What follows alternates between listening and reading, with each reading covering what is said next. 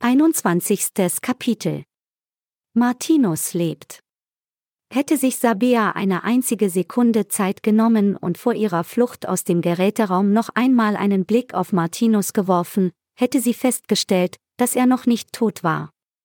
Seine Blutgerinnung war wegen des Rattengifts sehr wohl hochgradig gestört gewesen, die Gerinnungskette war tatsächlich unterbrochen, aber das Gift hatte es nicht vermocht, diesen riesigen, robusten Mann zu töten. Er litt zwar Höllenqualen und erbrach sich mehrmals. Schwerfällig richtete er sich auf und rutschte auf einer der stinkenden Pfützen aus. Das machte es für ihn nicht einfacher. Aber er nahm seinen Revolver, das einzige, was er jetzt noch besaß, an sich.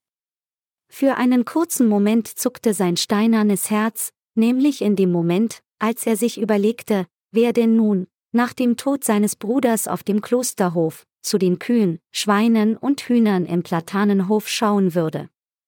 Bestimmt brüllten sich die hungrigen Stiere zu Tode, den Kühen platzten die ungemolkenen Euter, die Schweine fielen womöglich übereinander her und die Hühner pickten hungrig auf ihren eigenen Eiern herum, währenddem sie vom Hahn angegriffen wurden.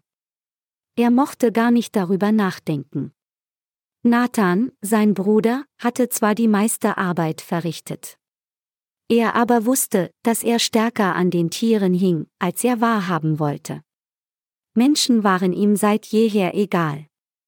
Tiere aber, etwa die Geburt eines Kalbs oder der Tod einer Katze gingen ihm schon ans Herz. Aber es verblieb keine Zeit. Geschwächt, wie Martinus war, griff er nach einer Spitzhacke und hieb wie besessen auf die brüchige Decke ein, die Stelle, an der die Knochenhand der Äbtissin gespenstisch hinunterhing. Sabea hatte ja bereits mit einem Besen in der Öffnung gestochert und ein wenig Vorarbeit geleistet. Er ertrug das Rieseln des Gipses, der feuchten Erde, er ertrug es auch, als schließlich ganze Knochenteile auf ihn herabregneten. Er schloss die Augen und hieb wie besessen weiter, obwohl es ihm mehrmals so schwindlig wurde, dass er sich setzen musste. Aber die marode Decke des Geräteschuppens war der einzige Fluchtweg. Nach einer Stunde war es soweit. Helles Sonnenlicht drang durch das erweiterte Loch und durchflutete den Raum. Martinus sog gierig die frische Luft ein, die durch die Öffnung in der Decke strömte. Er stellte sich auf einen Hocker und versuchte das Übermenschliche, trotz seines geschwächten Körpers, mit blutverkrustetem Gesicht und halbtot vor Hunger zog er sich hoch, krallte sich an einer Wurzel fest und schaffte es, seinen Kopf an die Erdoberfläche zu zwängen. Für einen Spaziergänger hätte sich ein bizarres Bild ergeben. Mitten im Rosengarten, unter der Trauerweide, schob sich ein zu einer hässlichen Fratze verzerrtes Gesicht an die Oberfläche, unter einem strahlend blauen Himmel. Rasch erkannte Martinus, dass das Loch noch nicht groß genug war. Er konnte seine Schultern nicht hindurchschieben und ließ sich wie ein Mehlsack fallen. Noch nie in seinem Leben hatte er geheult, doch jetzt tat er es. Es klang metallisch und ging in ein langgezogenes Grunzen und Schreien über. Es klang wie ein Ferkel, dessen Halsschlagader sich ein Schlachtermesser nähert. Aber alles half nichts. Martinus musste eine weitere Anstrengung unternehmen und hieb jähzornig auf die Gipsdecke ein. Endlich gab sie nach, und jetzt löste sich nicht nur Mörtel, sondern auch Steine prasselten in den Raum und verfehlten den Verrückten nur knapp. Als er es endlich geschafft hatte und mit größter Mühe dem Geräteraum entkommen war, der sein Grab hätte sein können, brach er unter der Trauerweide zusammen. Wie lange er dort gelegen war, hätte er nicht zu sagen vermocht. Aber er wusste, dass er eine wichtige Mission vor sich hatte. Er wollte nichts mehr wissen von unterirdischen Korridoren, nichts mehr von mosaikbesetzten Wänden, nichts mehr von Blitzmaschinen und Klöstern, sogar Sabeas Füße waren ihm mit einem Mal egal. Er wollte nur noch zurück zum Platanenhof, die Tiere versorgen und fortan ein einsamer, aber guter Bauer sein. Allein, in sich gekehrt, aber glücklich, denn da waren nur noch Schweine, Stiere, Kühe, Hähne und Hühner. Er schleppte sich hinter die Trauerweide und hoffte, dass ihn hier niemand entdeckte. Als die Nacht hereinbrach, schlich er auf allen Vieren zum Klosterbrunnen, wusch sich notdürftig und soff ihn halb leer, so stark verfolgte ihn der Durst. Er ging am Wildrosenbusch vorbei, hinter dem Pater Lucius und Schwester Emma ihr Töchterchen gezeugt hatten und humpelte kurzentschlossen zum Gartenhaus des Pflege- und Alterszentrums Bühlwil. Er riss die morsche Tür auf, sog gierig die kühle Luft ein und humpelte zur Falltür mit der verborgenen Treppe, durch die schon Sabias Mutter und Großmutter in die Tiefe geführt worden waren. Auch Angela Hull war ja von den drei Chinesen in die Tiefe geleitet worden, als sie von ihr einen digitalen Zwilling erstellt hatten.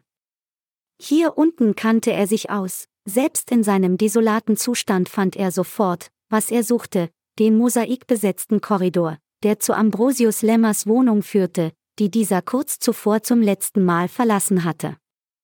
Er griff in seine Hosentasche und legte die Hand um den kühlen Revolvergriff. Ein Schuss, ein einziger Schuss würde reichen. Martinus atmete hörbar auf, als er die Tür zu Ambrosius Lemmers Loft unverschlossen vorfand. Was ihn irritierte, war die Unordnung. Die ganze Umgebung wirkte so, als wäre der Besitzer fluchtartig geflohen. Martinus ging zur Steintreppe, die sich zum Glasbaldachin emporwand. Ein Schuss würde genügen, aber er musste gut gesetzt sein. Der empfindliche Baldachin würde sofort bersten, die Katakomben würden geflutet und alle Beweise, inklusive der Säuglingsskelette aus früheren Jahren, die auf dem Grund des Bühlwiler Sees verstreut waren, würden weggeschwemmt werden. Gleichzeitig würden Sabea und dieser Lämmer sowie die Chinesen, die sich bestimmt noch alle in den Katakomben befanden, ihr verdientes kühles Grab finden. Drei Fliegen auf einen Schlag, oder, um das passend umzuformulieren, mehrere Fische gleichzeitig. Martinus setzte ein grimmiges Lächeln auf. Er selber war ein guter Schwimmer und würde sich durch die freigeschossene Öffnung auf den Grund des Bühlwiler Sees kämpfen. Groß war dieser See ja nicht. Er würde durch den schlammigen Grund des geleerten Sees stapfen und sich den Weg zurück zu seinem Hof bahnen, wo die hungrigen Tiere auf ihn warteten. Der sie befand sich ja auf einer Linie zwischen dem Pflege- und Alterszentrum Elfenberg und seinem Hof, den er künftig ohne seinen Bruder bewirtschaften würde. Er war nicht mehr weit weg von zu Hause. Dann zerriss ein Schuss die Stille. Der Baldachin gab dem Druck nach, und sekundenschnell stürzten die gewaltigen Wassermassen des Bühlwiler Sees in Ambrosius Lemmers Wohnung und von dort nach draußen in die Katakomben. Das Wasser schäumte und toste, und wie Martinus musste sich seinerzeit auch Harry Houdini, der Entfesselungskünstler, vorgekommen sein, als er in einem Fass die Niagara-Fälle hinabstürzte und sich befreite. Ganz so erfolgreich war Martinus nicht. Er wurde von der Treppe gerissen, und sein Kopf zerschmetterte an einer der Treppenkanten.